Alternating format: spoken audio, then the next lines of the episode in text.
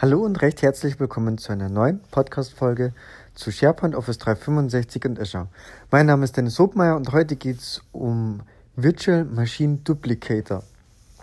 Zumindest habe ich das so getauft. Und ähm, ja, also wir bewegen uns jetzt hier primär auf Azure. Jetzt nehmen wir mal folgendes Szenario. Und zwar, ähm, ja, gerade jetzt so im SharePoint-Umfeld wer vielleicht noch die ein oder andere On-Premise-Umgebung hat, also vielleicht mehr, jetzt betrifft wahrscheinlich eher alle Consultants und vielleicht Softwarehersteller oder die noch irgendetwas auf SharePoint On-Premise supporten müssen. Ne, da gibt immer ein Leiden und das Leiden heißt, ich brauche eine Testumgebung und aus der Testumgebung, die äh, ist ja dann, also mit SharePoint dann doch immer recht umfangreich und die Idee ist, dass ich das jetzt möglichst automatisieren kann, die eben zu duplizieren. So, und aus diesem Grunde habe ich auf äh, GitHub ein Projekt gemacht.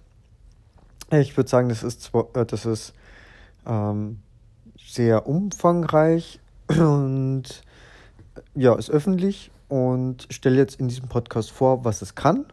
Und ja, jeder kann sich dem bedienen und ähm, ja, folgendes Szenario. Ich habe mal eine Demo-Umgebung erstellt. Ne? Da ist also Active Directory Domain Controller dabei, ein SQL-Server, dann haben wir einen SharePoint 2013, SharePoint 2016, einen SharePoint 2019, einen Office Online-Server, dann vielleicht noch einen Exchange-Server, noch einen Windows-Client.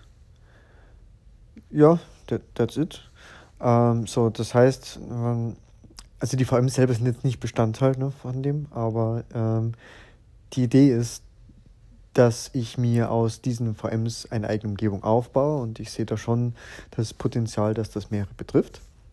Und das VMD oder Virtual Machine Duplicator Skript, das kümmert sich sowohl um das Starten und Stoppen in der korrekten Reihenfolge. Äh, das kümmert sich darum, dass ich neue Instanzen daraus provisionieren kann. Also ich habe da eben einen Template-Gedanken.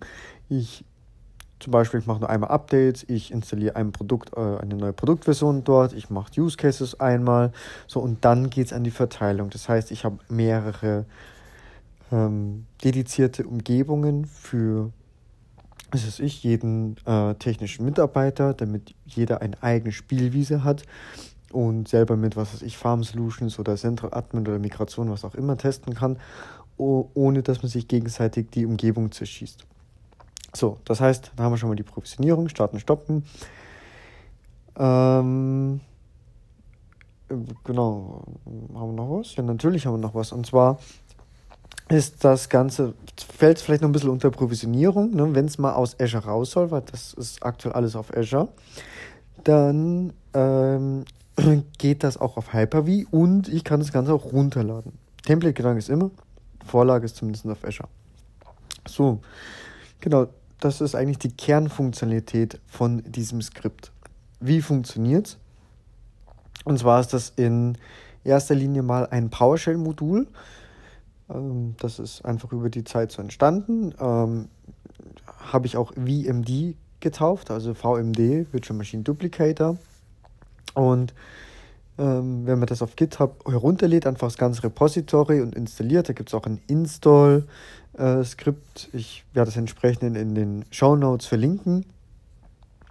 Dann äh, kann ich das PowerShell-Modul installieren und der geht dann im Prinzip immer auf die Namen. Was aktuell noch hardcoded ist, das muss ich gleich vorweg sagen, das ist vielleicht noch eine, noch eine Baustelle. Ähm, und zwar von der Umgebung mit, ne, die habe ich ja einmal installiert, AD, SQL und so weiter.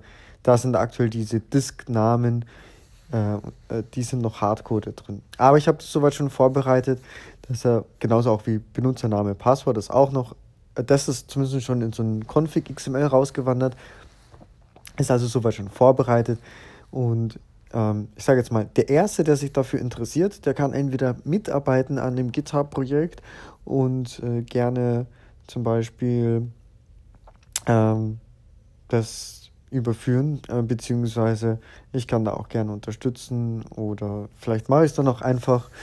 Äh, Entschuldigung, bis dato ähm, ja, sind es äh, bin ich der Hauptbenutzer davon. So, äh, genau. Also diese Disknamen sind noch Hardcode drinnen im äh, PowerShell-Modul selbst. Das kommt dann rüber ins XML-File. Damit ist es dann konfigurierbar und damit steht eigentlich halt noch die grundsätzlich mal das Konstrukt aus Active Directory Domain Controller, SQL-Server.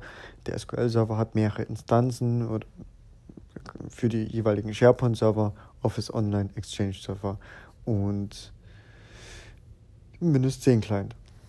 So, und damit kann man dann ja, auch was hinsichtlich SharePoint Office 365 äh, angeht, kann man ja dann ganz gute Szenarien darin dann zeigen. Ähm, genau, wie schon zu Beginn auch gesagt, ne, starten, stoppen, das ist natürlich auch immer ein Thema.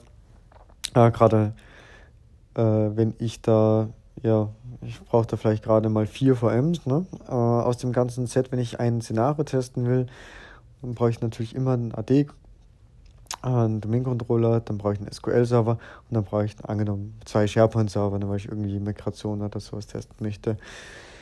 So, dann habe ich vier VMs, die kann ich natürlich äh, manuell starten, aber schicke geht es über das Skript, der dann natürlich auch wartet und auch die Abhängigkeiten berücksichtigt. Ne? Macht natürlich erst Sinn, den SharePoint zu starten, wenn vorher die Datenbank da ist und der vorher, wenn der Domain-Controller da ist. Beim Beenden ist es übrigens andersrum. Ne? Er fährt natürlich alle ähm, anderen Dienste zuerst runter, bevor er SharePoint, äh, ja, bevor er SQL runterfährt oder den Domain Controller runterfährt. Entschuldigung. Genau. Das Ganze auch für Hyper-V genauso. Ähm, es gibt das Download, das heißt, wenn ich mir die Vorlage auf Azure erstellt habe, dann habe ich über dieses PowerShell-Modul auch einen Switch mit äh, Download und gebe dann einfach den Zielpfad an. Vielleicht an der Stelle noch den Hinweis, ne, das ist ja dann Azure Outgoing Traffic und wenn ich dann eine Terabyte Umgebung habe, dann sind es irgendwie um die 20 Euro, 25 Euro, die da Transferkosten Azure Outgoing ähm, auflaufen. Also ja, ist dann so. Wenn ich die, wenn ich innerhalb der gleichen Azure Region meine Vorlage habe, also angenommen West-EU und provisioniere auch nach West-EU, dann bin ich natürlich innerhalb vom gleichen Rechenzentrum und es fallen keine Transferkosten an. Achtung, wenn ich aber in die Vorlage in West-EU liegt und ich nach Nord-EU provisioniere, ja, dann habe ich natürlich auch Outgoing-Traffic aus dem Einrechenzentrum. Das muss ich bezahlen. Das sind dann wiederum diese ungefähr, also bei meiner Terabyte-Umgebung sind es ungefähr 20, 25 Euro sowas. Ja, ist die Umgebung größer, kostet es natürlich mehr. Das hat man natürlich selber ein bisschen in der Hand. Ähm, ja, genau, das sind eigentlich soweit mal die wichtigsten Kernfunktionalitäten. Ja, ich will gerade nochmal, ne? Umgebung aufbauen, das ist immer viel Arbeit, aber ähm, ein, einmal eben die Vorlage machen, dann jedem mit, oder dann können die Techniker davon profitieren, wenn sie ihre eigene Vorlage haben. Auf Hyper-V kann ich es dann vielleicht doch als Testumgebung zum Dauerbetrieb zur Verfügung stellen.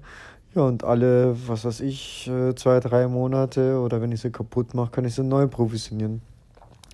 Und das ähm, Projekt GitHub werde ich entsprechend verlinken.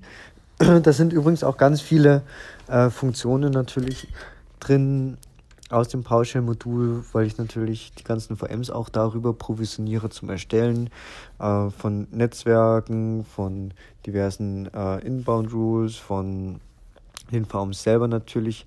Ich kann mittlerweile auch äh, Managed Disks anlegen, beziehungsweise er macht im Prinzip erst normales VM erstellen und dann nach Managed Disks konvertieren. Das heißt, dann bin ich performance-technisch noch ein bisschen besser unterwegs. Ja, Beschreibung gibt es auch alles auf GitHub. Ich habe auch noch einen Blogartikel dazu, den werde ich auch noch entsprechend verlinken.